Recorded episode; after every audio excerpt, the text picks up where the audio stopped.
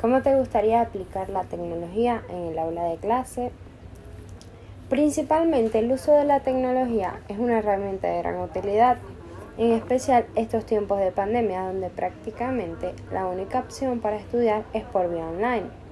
Para esto es necesario tener conexión a Internet y ya sea mediante un teléfono, tablet o computadora, poder acceder a esta teniendo en cuenta que el uso de la tecnología permite que los estudiantes aprendan de manera didáctica, usando proyectores, computadores, entre otras.